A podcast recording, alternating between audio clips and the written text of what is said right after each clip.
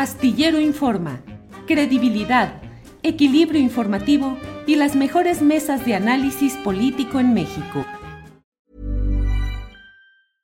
Everyone knows therapy is great for solving problems, but getting therapy has its own problems too, like finding the right therapist, fitting into their schedule, and of course, the cost. Well, BetterHelp can solve those problems. It's totally online and built around your schedule. It's surprisingly affordable too. Connect with a credentialed therapist by phone, video, or online chat, all from the comfort of your home. Visit betterhelp.com to learn more and save 10% on your first month. That's BetterHelp H E L P. I'm Sandra, and I'm just the professional your small business was looking for. But you didn't hire me because you didn't use LinkedIn jobs. LinkedIn has professionals you can't find anywhere else, including those who aren't actively looking for a new job but might be open to the perfect role, like me. In a given month, over 70% of LinkedIn users don't visit other leading job sites. So if you're not looking on LinkedIn, you'll miss out on great candidates like Sandra. Start hiring professionals like a professional. Post your free job on linkedin.com/people today. Bien, ya estamos por aquí. Jorge Meléndez, buenas tardes. Buenas tardes a los tres. Ya apareció mi querido Salvador Frausto, a la audiencia, y se te ve muy rozagante después de tu corrida de medio maratón. Gracias, Jorge, muy amable. Marta Olivia López, buenas tardes. ¿Qué tal, Julio? Muy buenas tardes. Pues sí, felicidades. Primero que nada, pasa la fórmula. Dijiste la vez pasada que iba a haber un programa especial sobre eso. Yo me uní al ejercicio, pero todavía al medio maratón no.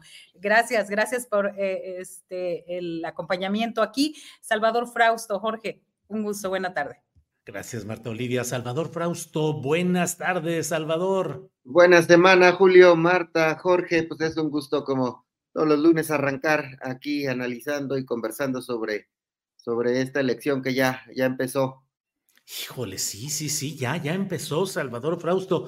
Jorge Meléndez, de hecho, esta es la etapa más dura de lo que llevamos hasta ahora con este asunto de las publicaciones en diarios internacionales y luego esta guerra de los celulares respecto a develaciones de números. Eh, pinta para muy pesadito y muy candente el tramo que falta. ¿Cómo lo vas viendo, Jorge?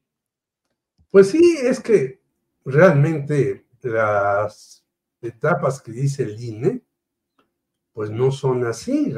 En la realidad ya hace tiempo que empezamos con la campaña y ahora que no pueden decir su programa, que creo que el de la señora Xochitl Galvez, quién sabe qué resultará, porque ella ha dicho, bueno, yo soy muy respetuosa de las tres opiniones. Por lo tanto, pues hay una contradicción ahí entre la opinión del PRI con la del PAN y del PRD, o lo que queda de él, como tú dices, con la de los otros dos. Entonces le van a preguntar a la señora Xochitl Galvez, ¿está usted a favor del aborto? Y va a decir, yo soy respetuosa de las opiniones de mis partidos. Y hay una contradicción ahí. Por lo tanto, este, en esta etapa, que por fortuna el viernes ya se abrirá la gloria, como decían algunos, en aquella Semana Santas, este, ya tendremos un fuego más potente.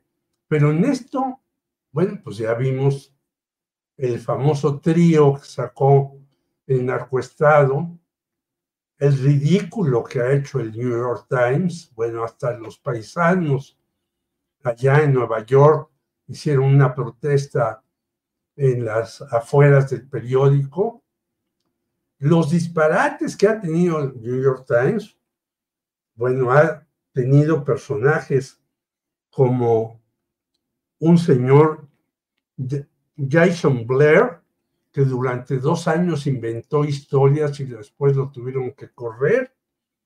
Luego vino el asunto de Judith Miller, que dijo que las armas masivas nucleares en Irak, que hasta un editorial tuvo que hacer New York Times para decir perdón, pero es una mentira. Después tuvo el de Walter Durán, que minimizó las masacres en muchos lados y que le llamaron la atención a pesar de que logró un premio Pulitzer.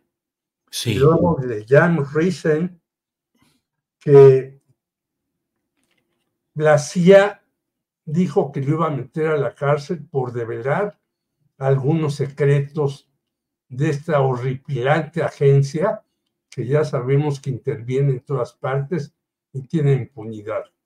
Y entonces el cuate ya no dijo nada.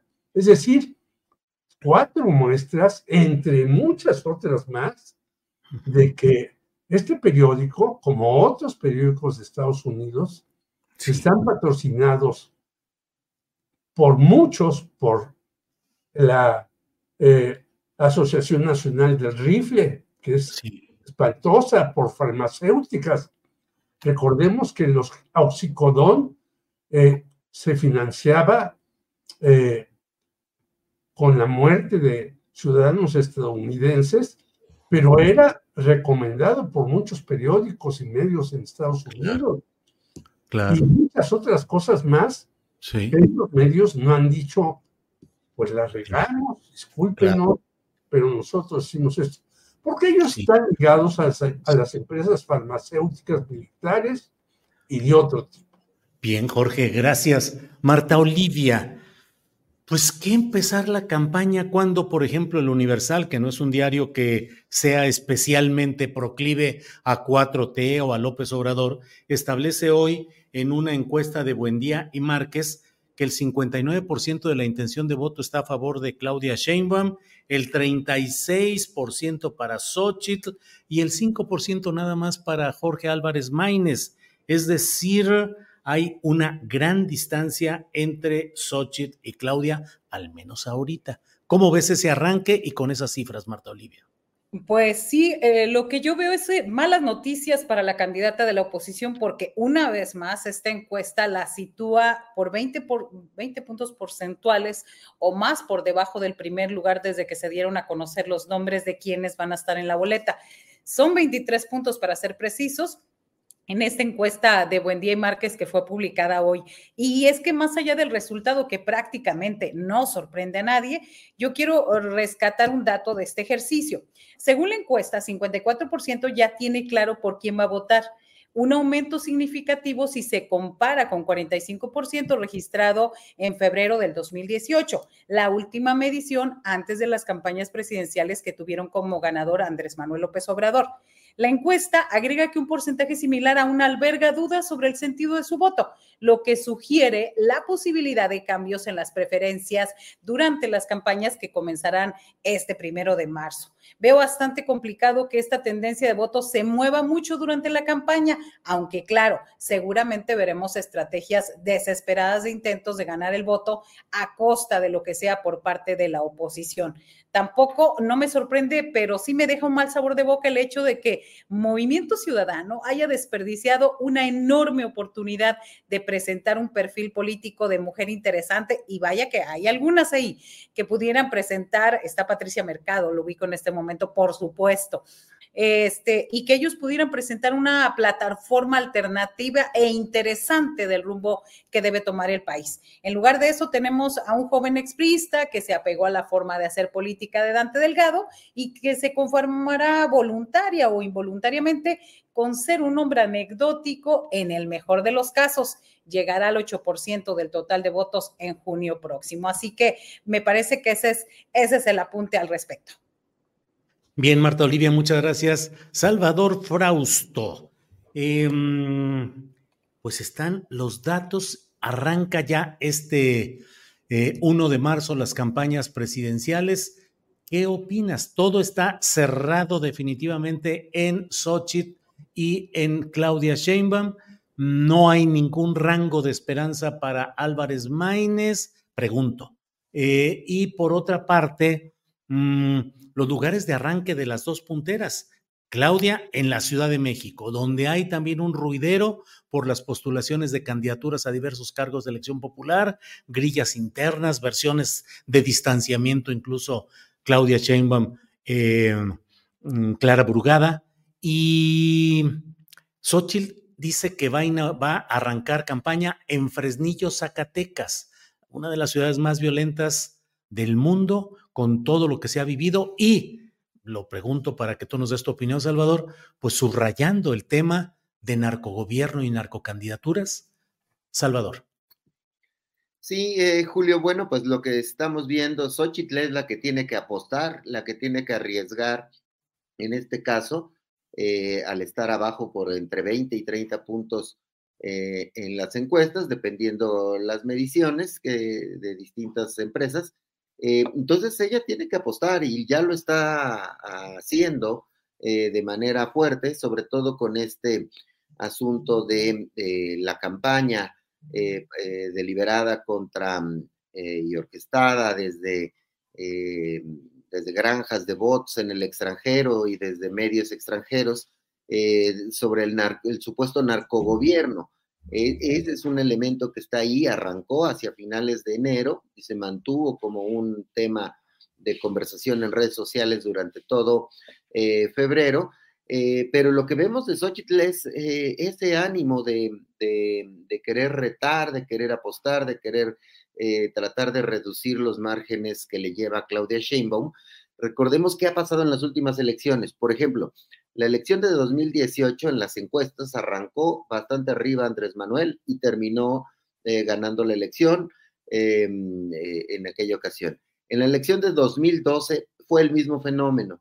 Eh, Peña Nieto arrancó bastante arriba en las encuestas y aunque se fueron cerrando, pues ganó con una, de manera más o menos holgada, el priista Peña Nieto. Sin embargo, en las dos elecciones anteriores, el fenómeno fue al revés.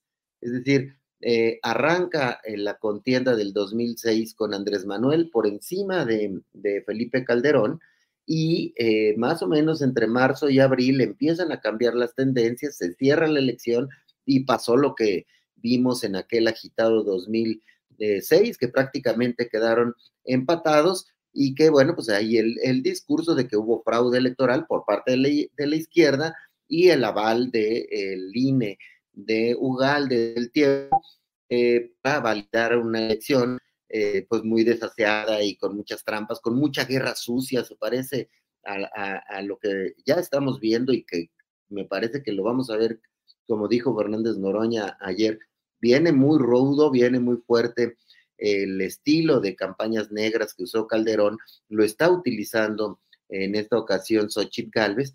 Y si nos remontamos a la elección anterior, la del 2000, también em, vemos, aunque ahí las encuestas eran un poco menos confiables que, que ahora, sí hay algunas que permiten ver que arranca la Bastida eh, con cierto margen y que eh, Vicente Fox lo va alcanzando, lo va alcanzando hasta que le gana la elección. Entonces, tenemos cuatro elecciones, las últimas cuatro elecciones han tenido los comportamientos em, distintos, dos en el que caballo que alcanza gana y dos en las que el puntero eh, confirma su tendencia.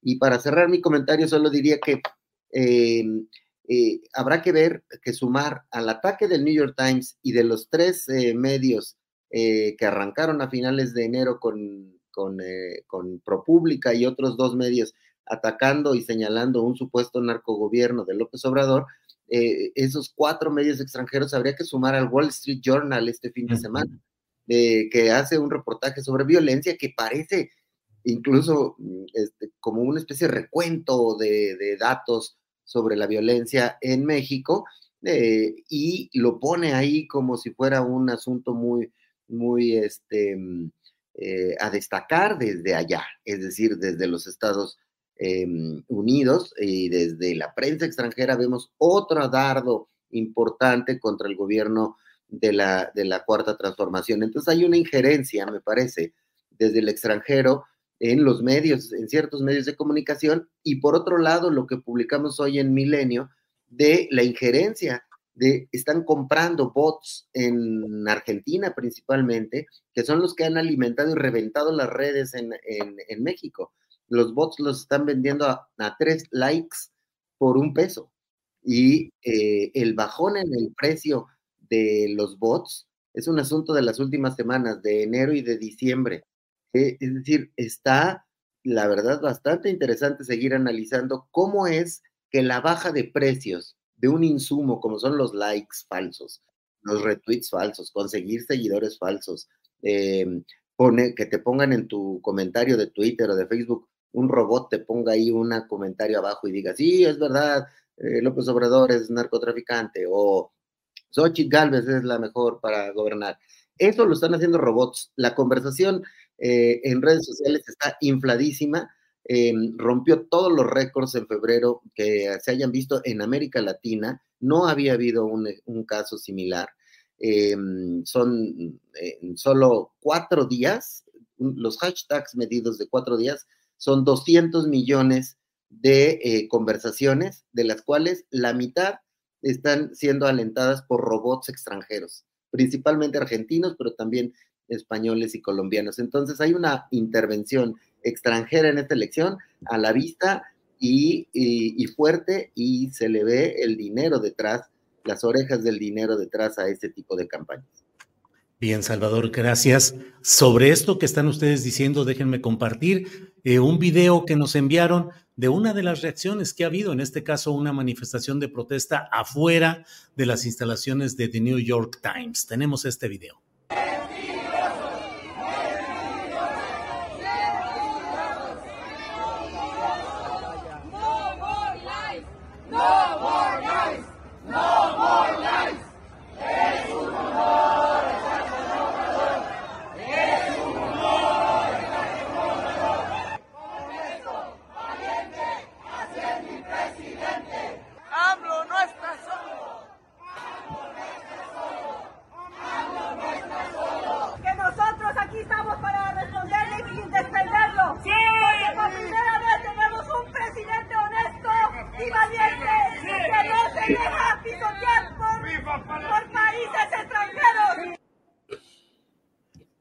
Jorge Meléndez, estamos, se está exagerando el nervio nacionalista al decir defendámonos de una intención de intervencionismo extranjero, tanto en estos medios que han estado publicando estos trabajos recientes, como, eh, y por un lado, y por otro, cómo conciliar esa mm, defensa de un proyecto ante también los riesgos de que si hubiera casos de corrupción comprobables y al mismo tiempo de una conformación de una clase política muy variopinta, por no decir que con muchos elementos eh, negativos o repudiables. ¿Cómo conciliar la lucha mayor con la realidad cotidiana? Jorge. Bueno, primero yo creo que los que están ahí afuera del New York Times conocen del injerencismo estadounidense al ¿no? Y son unos, como se ha llamado, unos héroes que están trabajando en Estados Unidos más de 18 horas, que viven incluso a veces al día y mandan dinero para México para que salgan de la miseria sus eh, familiares, sus compañeros, sus paisanos de determinados rumbos del país. Yo recuerdo a Jorge Bustamante, uno de los primeros investigadores y fundadores del Colegio de la Frontera Norte, como cuando una casa se incendió y murieron como 60 personas que vivían todas, no parientes cercanos, sino 60 mexicanos, dice, es una barbaridad cómo vivían aquí 60 personas.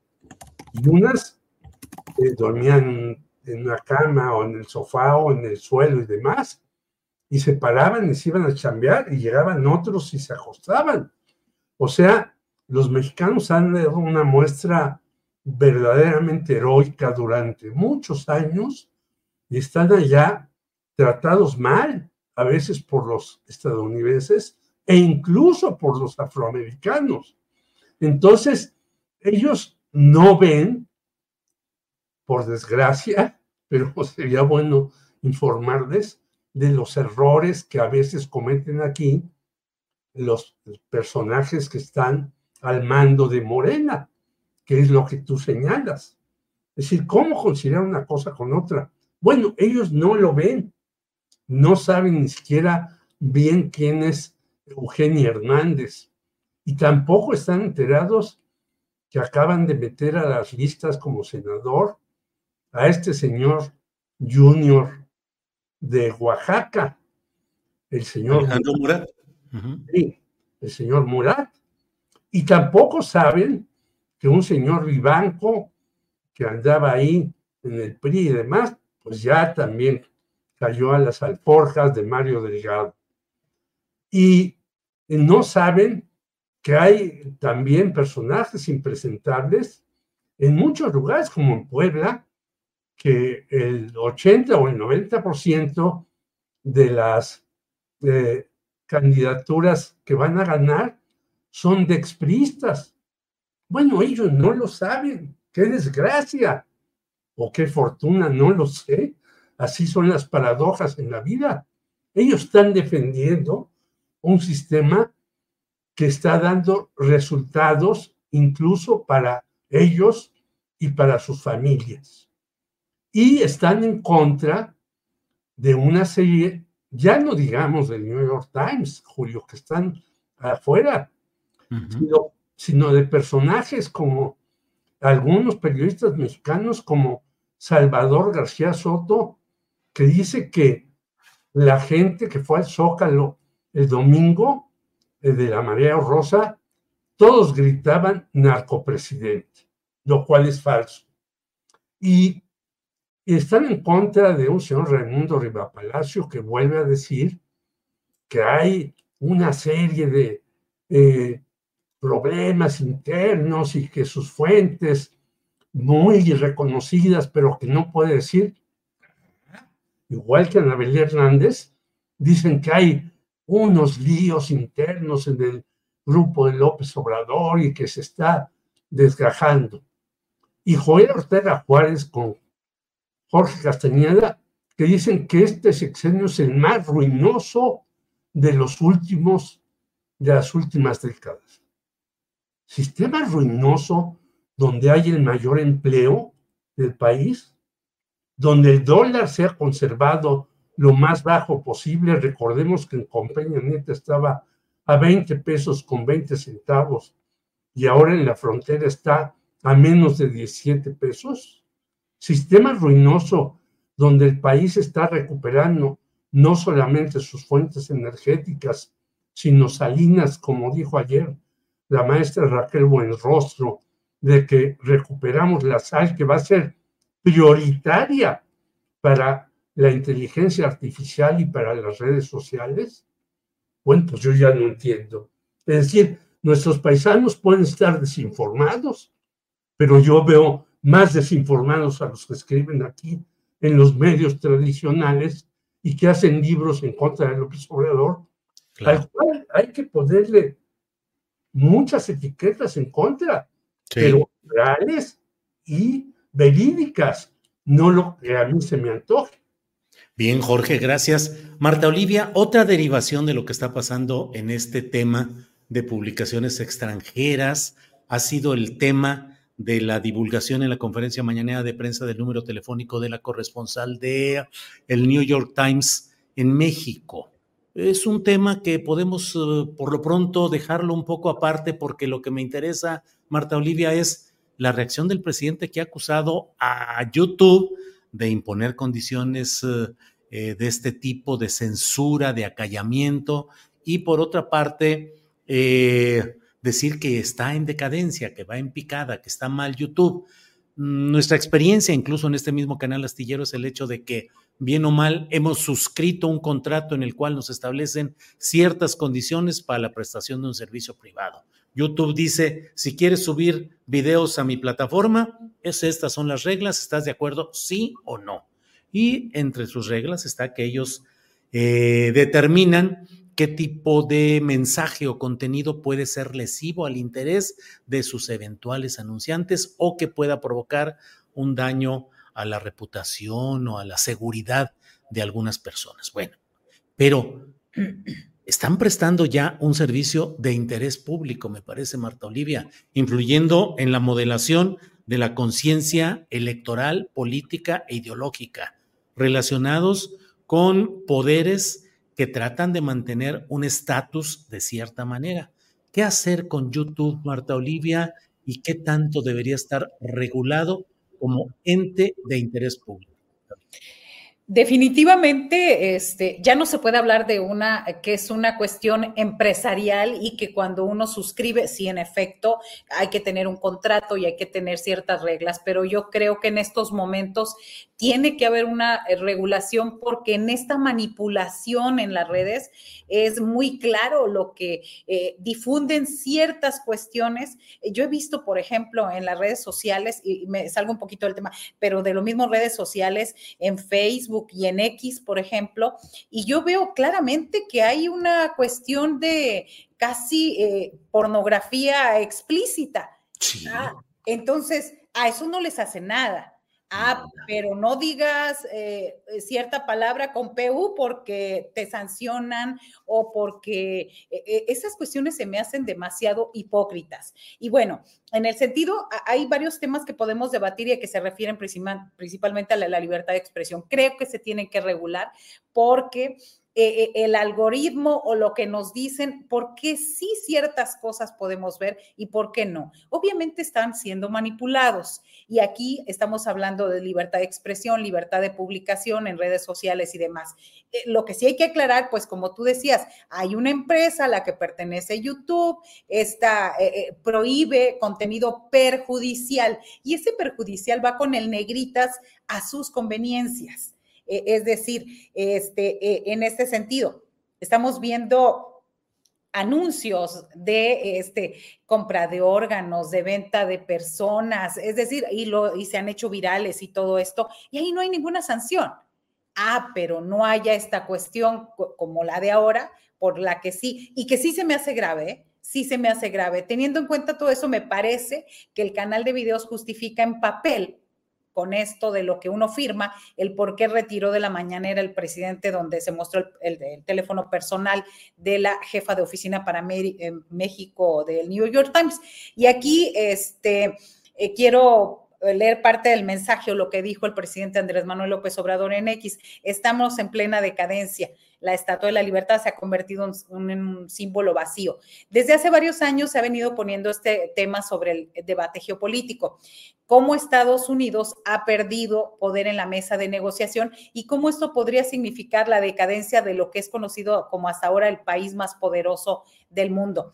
Este tema me parece que lo podrían tocar a profundidad los expertos en geopolítica, pero también es indudable que es algo que ya se va poniendo en el debate público desde hace varios años. Y finalmente, este, me parece que es necesaria, necesaria la regulación, necesaria porque no hay transparencia en cómo trabajan los algoritmos, en cómo se, qué sí se ve, qué no se ve. Y definitivamente esto es algo que nos adeudan los empresarios que aunque pueden defenderse en ese sentido, definitivamente están haciendo un servicio público.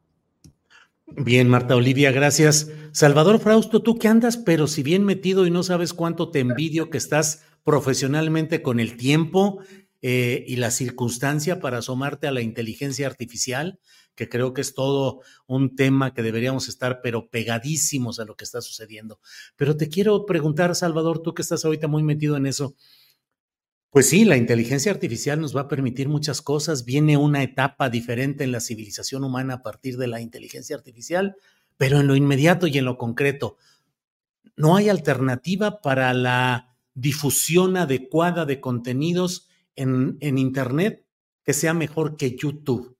Todo se está innovando, todo se está cambiando, pero no veo un camino que, que establezca una posibilidad de irte a otra plataforma. Está Dailymotion, está Vimeo, está Twitch, mm, algunas otras así, pero estuvo una, una que Mastodon, que en su momento se decía, híjole, viene esa, va a pegar con fuerza y no sé cuántas cosas, y nomás no. La única vía hoy para difundir adecuadamente tus videos más o menos con cierta eficacia es YouTube y la que te da una monetización que te permite seguir adelante. ¿No habrá alternativa, Salvador?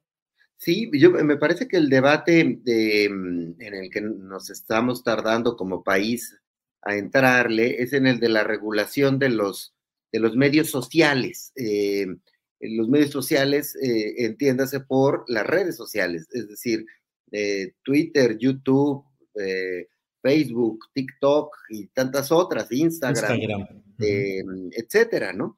Es decir, todas estas redes sociales, que en realidad son medios sociales, me parece que si arribáramos a la, circunstancia de eh, ya llamarles medios sociales, es decir, em, podríamos acercarlos al tipo de regulaciones o de reglamentos o de leyes que tienen que seguir los medios de comunicación.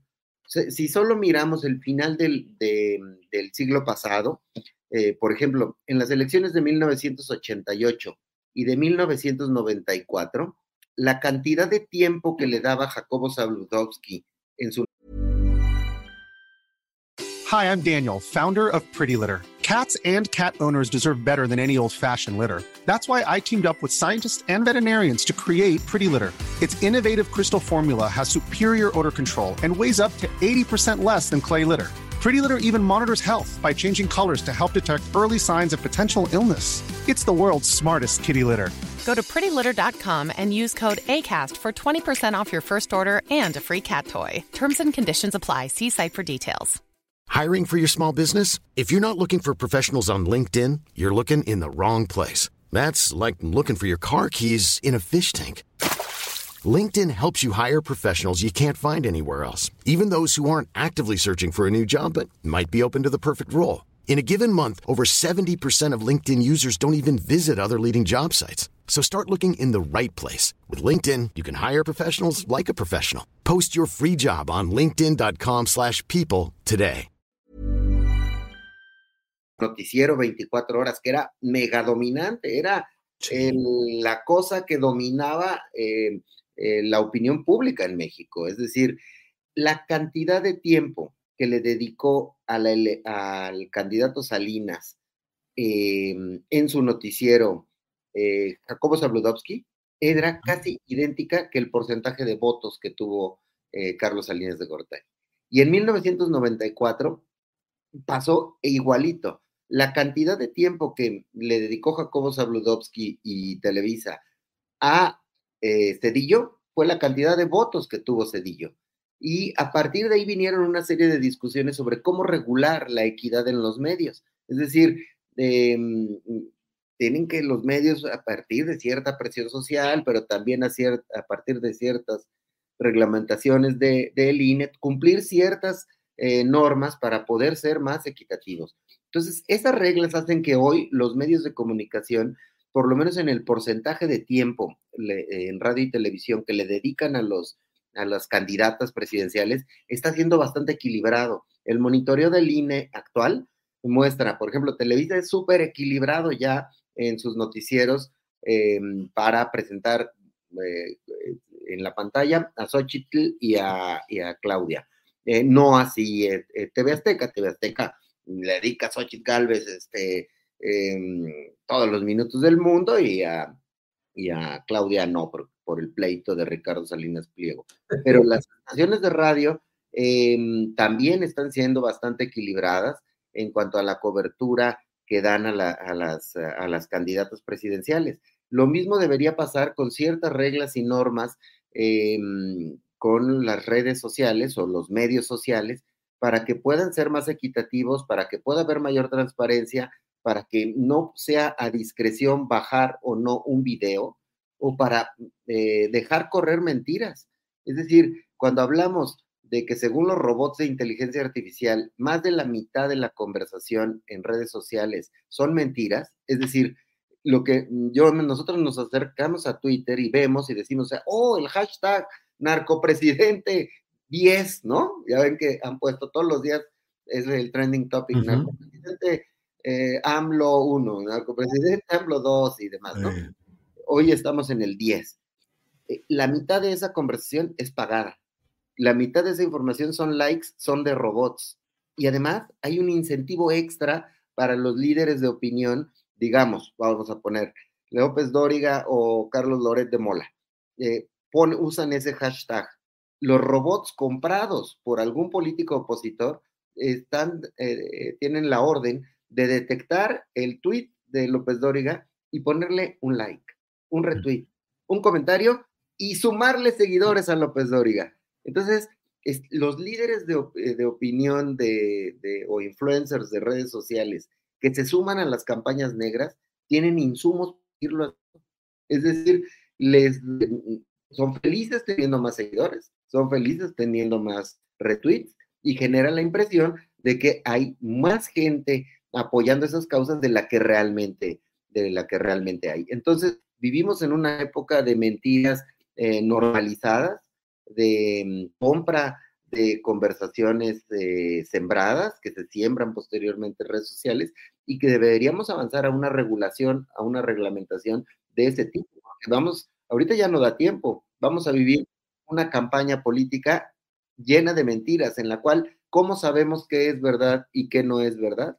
Eh, ¿Cuál es la dimensión real de la gente que pone hashtag Xochitl Galvez, presidenta 2024? Ese hashtag lo analizamos para la entrega que hicimos hoy en Milenio con herramientas de inteligencia artificial. Tuvo casi 40 millones de reacciones y conversaciones. 40 millones. Es eh, realmente imposible. Por ejemplo, la Casa Gris, em, que fue un fenómeno muy fuerte, el más grande de los últimos años, tuvo 16 millones. Y eh, también muchos de ellos comprados, bots y reacciones compradas, y otra gama amplia por movida por influencers eh, de la oposición. Pero el, hashtag de promover una candidata presidencial, a mí me parece incluso más insólito que el narcopresidente AMLO.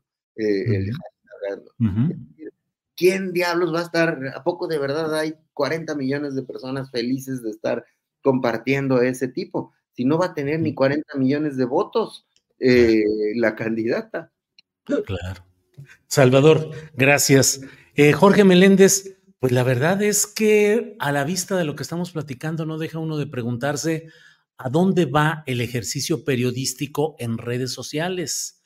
Em, mira, por ejemplo, nosotros tenemos constantemente el problema de que nos quitan suscripciones en el canal de YouTube. Aquí nos acaba de llegar hace rato este mensaje. Diana Chávez, Julio, Julio, YouTube me desuscribió de tu canal, me acabo de resuscribir.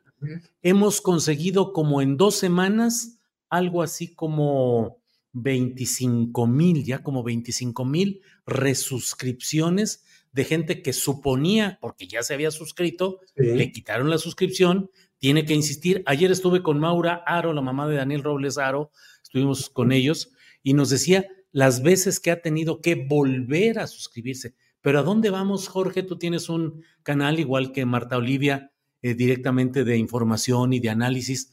¿A dónde vamos en esta pelea donde compran seguidores, compran likes, hacen guerra tecnológica de, de suscribir, de no enviar notificaciones? Y entonces ese esfuerzo que tanto nos emocionó de la libertad de las redes sociales, poder hacer un periodismo distinto, yo veo lo que hacen ustedes, tú, Alejandro Meléndez, Temoris Greco, las entrevistas que hacen muy buenas y no tenemos la resonancia que quisiéramos. ¿Cómo ves el tema, Jorge? Gracias.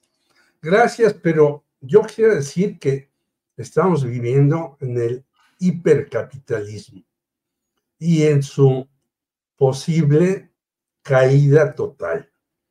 Y en este hipercapitalismo, las empresas que en un eh, compañero, amigo y maestro mío, Octavio, Octavio Islas, ha llamado GAFA, Google, Amazon, Facebook y Apple, hacen lo que les da la gana. Y lo que tú estás señalando, Julio, es lo mismo que le pasa a López Obrador. Yo creo que estuvo mal en revelar el número de la eh, encargada de estos asuntos en el New York Times, desde mi punto de vista. No debió hacerlo López Obrador. Pero de eso a bajarlo, como decían en las viejas películas de Cantinflas por mis pistolas, es lo que llama Octavio Islas regular GAFA. Y dice que no se ha podido regular ni en la Unión Europea.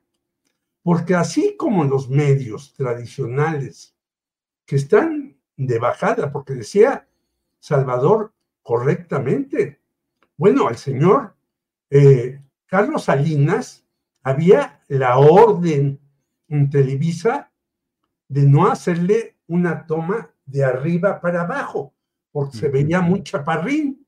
Entonces, todas las tomas, aparte del tiempo que le daban, eran de abajo para arriba, para que se viera más alto de lo que era, a pesar de que él usaba zapatos con elevación interna y externa. Así como era antes, Televisa, y sigue siendo, y TV Azteca y demás, dice Salvador, bueno, ya está Televisa más responsable. Bueno, porque tampoco ya casi nadie lo ve.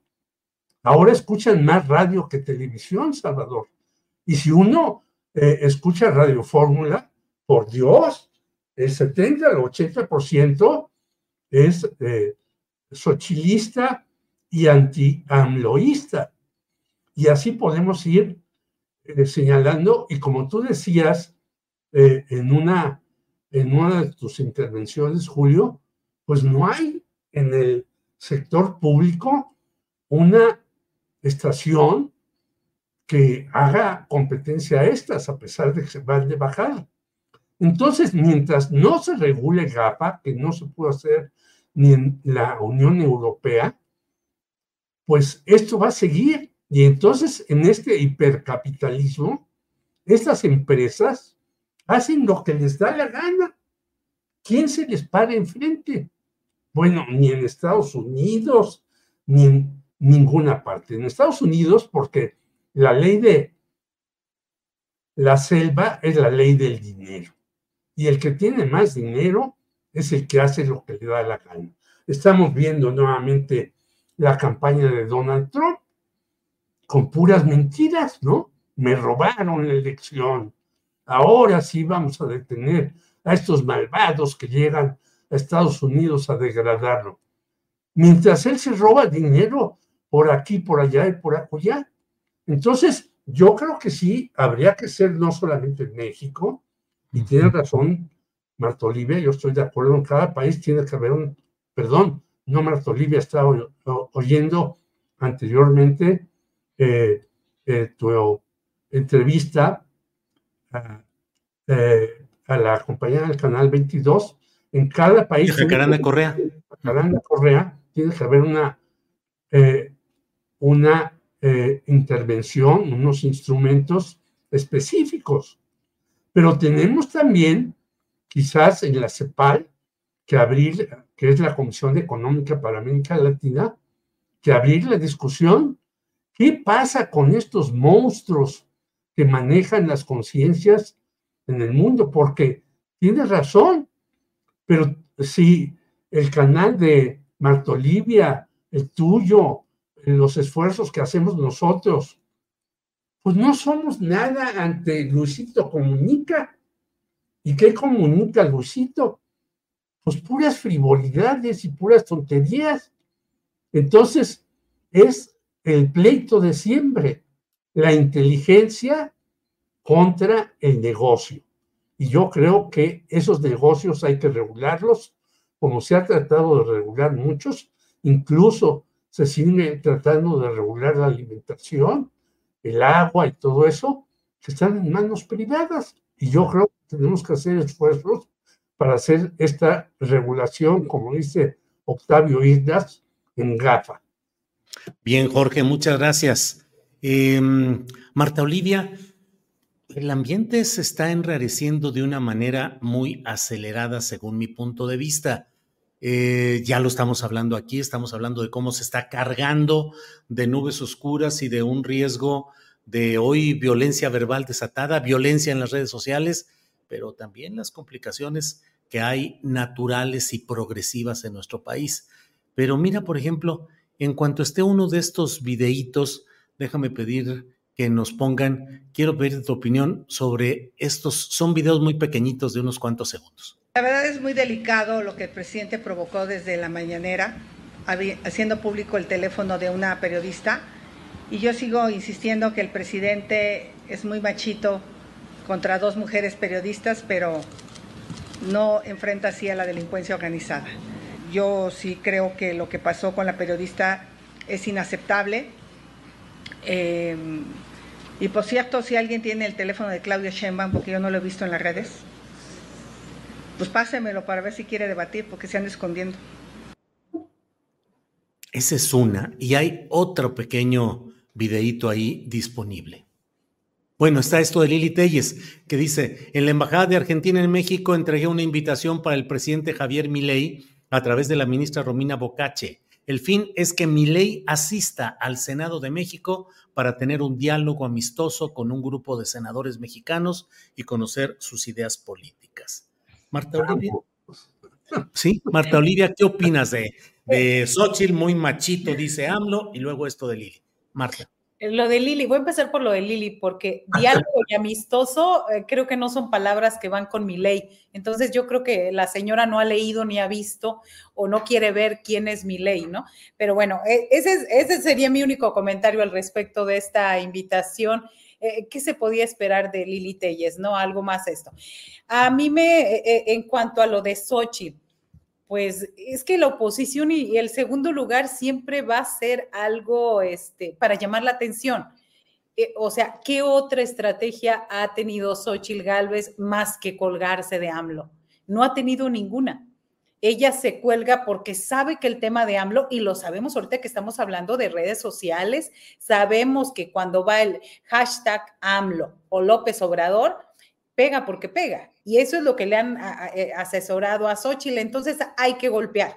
Golpearlo con el tema que sea, no importa en el tema. Y hay que aclarar en este sentido, bueno, yo lo aclaro a título personal, que la divulgación del teléfono público se me hace reprobable. Eso no debería de haber sido nunca. ¿Por qué? Porque lo que esperamos de un presidente es un alto nivel un alto nivel donde no debe de, ahora sí que yo me defiendo como uno a uno, como cualquiera, no, no es cualquiera, es el presidente de un país y no puede, tiene que tener otras habilidades y otras circunstancias y otros caminos, mucho más de estrategia e inteligencia que el, al tú por tú. Y no se puede vulnerar por ningún motivo la privacidad de una periodista. Se puede debatir, se puede decir, se puede hablar, pero no se puede divulgar esto. y, y déjame decir que cuando yo empecé a ver la publicación de los teléfonos de periodistas y políticos, tanto de la oposición como de la cuarta T, me pareció un intento perverso, no sé de quién, de enrarecer el ambiente, de ensuciar lo que más se pueda al debate público. Y aquí yo me pregunto, ¿a qué grupo le conviene eso? ¿Quién está interesado en generar un clima de inestabilidad, de acoso y de inseguridad en estas acciones? El mensaje que se manda es que ninguna persona está a salvo de ser acosada y de que su información se publique para que pueda recibir eh, mensajes intimidatorios. Y bueno, pues Ochil Galvez también se volvió a montar en esto porque eh, había, porque aparece su número, a pesar de que, y bueno, ella dice, pues háblenme, háblenme, conózcanme. Claro, necesita reflectores, necesita subir numeritos, necesita montarse a todo esto que se está dando en el debate y en la conversación en las redes sociales. Bien, Marta Olivia, gracias. Salvador Frausto y mira, déjame compartir este videíto de eh, Griselda Martínez, la presidenta municipal de Manzanillo, Colima, que denunció que había una presencia de personajes relacionados con el crimen organizado en Colima que estaban asistiendo a actos de Claudia Sheinbaum y luego denunciaron que Mario Delgado les dijo que los expulsaba de Morena y que a partir de ese momento los consideraban adversarios. Bueno, pues ya se pasó Griselda Martínez a Movimiento Ciudadano. Tenemos por ahí el videíto. Eh, pero está por ahí el video además. Dante Delgado dice, celebra que Manzanillo se fortalezca con personas como Griselda Martínez y Marta Cepeda 1, mujeres libres y líderes y trabajadoras. Bienvenidas, no tengo dudas de que con ustedes seguiremos trabajando por un mejor Colima. No sé si había también un video, si no lo tenemos. Eh, bueno, pues Marta Olivia, está el dato específico de, perdón, Salvador Fausto está el dato específico de estos movimientos que se están dando en Morena con un chorro de pugnas internas, de denuncias, de intercambios. ¿Cómo ves el panorama de las candidaturas más allá de la presidencial, Salvador? Sí, es em, eh, convulso siempre el momento de, elegir eh, candidaturas previo a las elecciones, eh, porque hay inclusiones y exclusiones. Evidentemente los excluidos van a, generar una serie de presiones para eh, criticar al partido o a la coalición que los está eh, postulando. Y por otra parte, pues los eh, partidos y las coaliciones hacen, por una parte, tienen que ser una combinación de acuerdos en las cúpulas, acuerdos con grupos de poder, tanto internos de las coaliciones como externos, eh, y a la vez medir si esos em, aspirantes que van a postular tienen posibilidades reales de, ser competitivos en las elecciones. Entonces, eso siempre genera una rispidez muy fuerte al interior de las eh, coaliciones y partidos que va generando eh, una recomposición de la inteligencia y de la eh, eficacia de la estrategia que tengan cada una de las coaliciones eh, y partidos para lanzar a sus mejores representantes, dependerán los resultados que tengan. Ya vimos, por ejemplo, en el 2021, eh, muy malas elecciones por parte de Morena y de sus aliados para postular gente, sobre todo en la Ciudad de México fue muy notorio. Es decir, postularon malos candidatos, hicieron una mala operación, Em, de tierra, de, campaña, de acercamiento a, movimientos eh, sociales de la Ciudad de México y los resultados es que la, ciudad quedó dividida eh, y, tuvo em, un avance importante en la coalición encabezada por el PAN, el PRI y el PRD. Lo que estamos viendo ahora son esos reacomodos. Vamos a ver qué tanto en pequeños municipios o en grandes ciudades eh, tienen razón los, los que se enojan em, por no haber sido incluidos. Vamos a ver estos a los que nos hemos llamado los impresentables, que vemos, o a expriistas que generan mucho enojo, por ejemplo, en el caso de Morena, que es entre las bases más duras o más radicales de Morena, que se incluya a ciertos priistas. Pero pues Morena eh, se ve claramente que tiene una estrategia de, además de tratar de incluir a lo mejor de su repertorio, eh, romper al PRI. Me parece que parte de empujar, eh, de así, abrirle grietas al PRI, de empujar a candidatos como, como Alejandro Murat o como otros priistas que se han acercado a, Morena, es eh, un efecto más bien hacia el lado del PRI, es decir, romper, mostrar a otros priistas que si juegan con Morena un día pueden tener una recompensa, eh, que pueden, si son capaces de movilizar votos, pues los van a, incluir, y, eh, pero hay que tener cuidado. Ya vimos que hubo un efecto pernicioso en la elección del 2018. El y Germán Martínez, por citar dos, que eh, entraron por la coalición morenista y ahora son enemigos férreos del morenismo, rompieron y, pues en qué momento se les vieron posibilidades a personajes de esa naturaleza de poder eh, convivir, llevarse, coincidir con la agenda de, Morena, particularmente la de Lili Telles, ¿no? era eh, eh, elegirla para incluirla en el morenismo, era la crónica de una traición anunciada. Sí, así es, Salvador, gracias. Estamos ya en la parte final del programa, son las 2 de la tarde con 54 minutos. Eh, Jorge Meléndez, tema final que quieras poner sobre la mesa, por favor.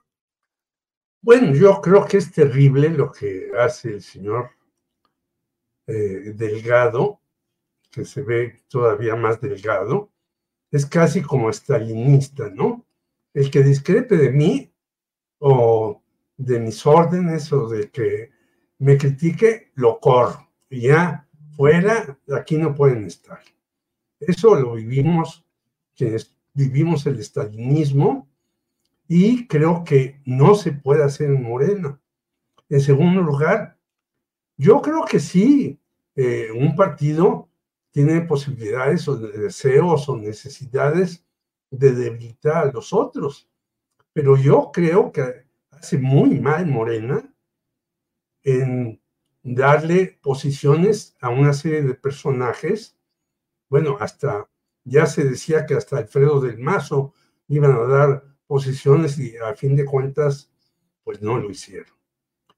Pero estos señores a los que ha metido, pues no le agregan nada a Morena y no le suman, al contrario, le restan. Y yo veo que, por ejemplo, en las eh, encuestas de ahora, eh, Clara Brugada está 15 puntos arriba de Santiago Tabuada, que no son muchos, ¿eh? Y se está viendo por estas encuestas que la tiene difícil Clara Brugada. Si Morena no es hábil para hacer las cosas, pues va a fracasar. Yo te diría, pero, por ejemplo, en Coyoacán eligieron a una señora o señorita, Hanna La Madrid, que viene del PRI. Entonces, bueno, vamos a votar los coyoacaneses, los coyotes, como les dicen por Coyoacán, por ella, pues yo no votaría por esta señora.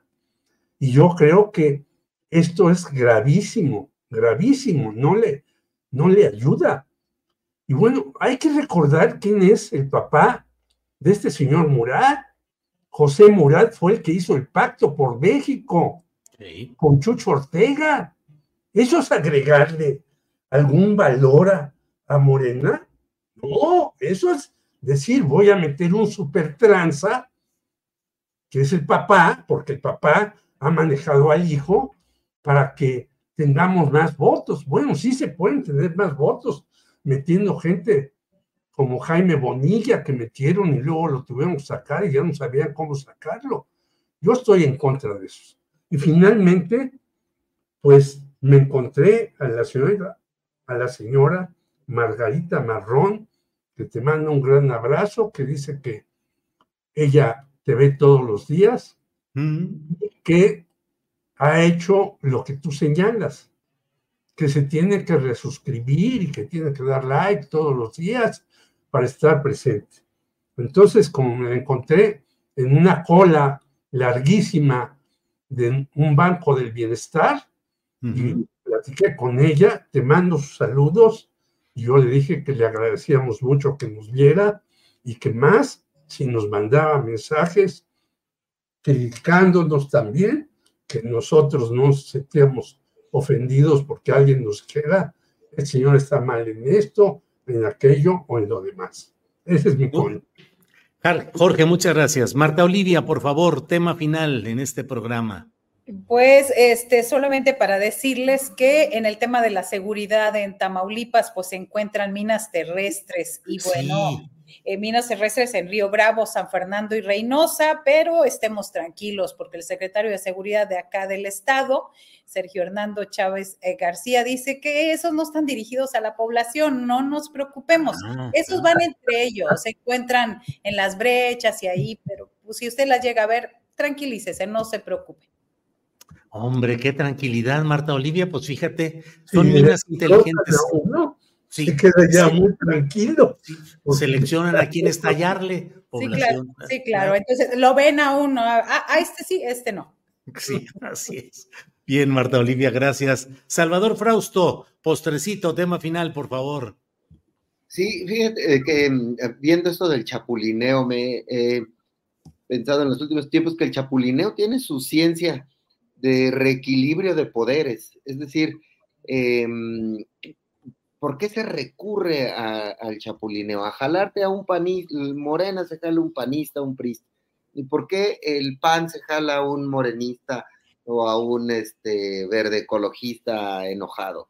Em, para reequilibrar las fuerzas, para generarse eh, más eh, amplitud de simpatizantes y de votos. Eso ocurre siempre en México desde los últimos 30 años y eh, en el éxito del chapulineo eficiente va a estar jalar algunos apoyos extra. Por ejemplo, en los gobernadores, en el caso de los nueve candidatos de gobernadores de la coalición de Morena, dos vienen claramente del PRI, pero ya pagaron derecho de piso, que son Armenta de Puebla y la candidata de, Jalisco. Ya tienen al menos un sexenio que juegan con, con Morena. A ellos los ficharon eh, durante la campaña del 2017-2018. Y en el caso de los aspirantes de la oposición, eh, el PRIAN eh, se jaló a, la, a Margarita la, González, la, que era de Morena. Se pelea con Cuauhtémoc Blanco y la jalan y la postulan eh, para eh, gobernadora de Morelos. Entonces, va a ser interesante ver qué resultados dan en los chapulines. A lo mejor habría que hacer un estudio sobre el rendimiento de los chapulines. Este, eh, porque en la gastronomía dicen que traen vitaminas y nosotros los proteínas, proteínas y nosotros los criticamos porque este, los vemos feos. pues ahí en inteligencia artificial a lo mejor podrían hacer un estudio cómo serán los chapulines y en qué terminarán. Lo voy a, hacer en serio, ¿eh? sí, sí, sí. La redituabilidad proteínico-política de los chapulines. Y me voy a la revista del Colmex a ver si me lo aceptan. Sí, sí, sí. Va a ser difícil, pero pero hay bueno. milenio sí lo leeremos. El milenio no lo van a querer, se van a burlar de mí. No, hombre, al, va a estar bueno. Te abrimos espacio. Al reforma, o al de forma. que estén bien, gracias, nos vemos la próxima semana.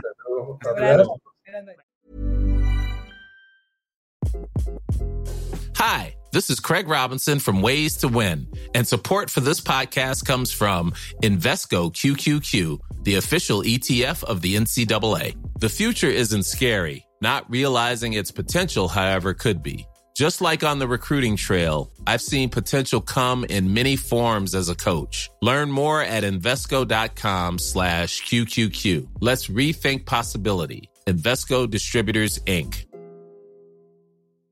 ¿No se merece tu familia lo mejor? Entonces, ¿por qué no los mejores huevos? Ahora, Egglands Best están disponibles en deliciosas opciones. Huevos clásicos, de gallina libre de jaula y orgánicos de Egglands, que ofrecen un sabor más delicioso y fresco de granja que le encantará a tu familia. En comparación con los huevos ordinarios, Egglands Best contiene la mejor nutrición como 6 veces más vitamina D, 10 veces más vitamina E y el doble de omega 3 y B12. Solo Egglands Best. Mejor sabor, mejor nutrición, mejores huevos. Visita egglandsbest.com para más información. Para que te enteres del próximo noticiero, suscríbete y dale follow en Apple, Spotify, Amazon Music, Google o donde sea que escuches podcast. Te invitamos a visitar nuestra página julioastillero.com.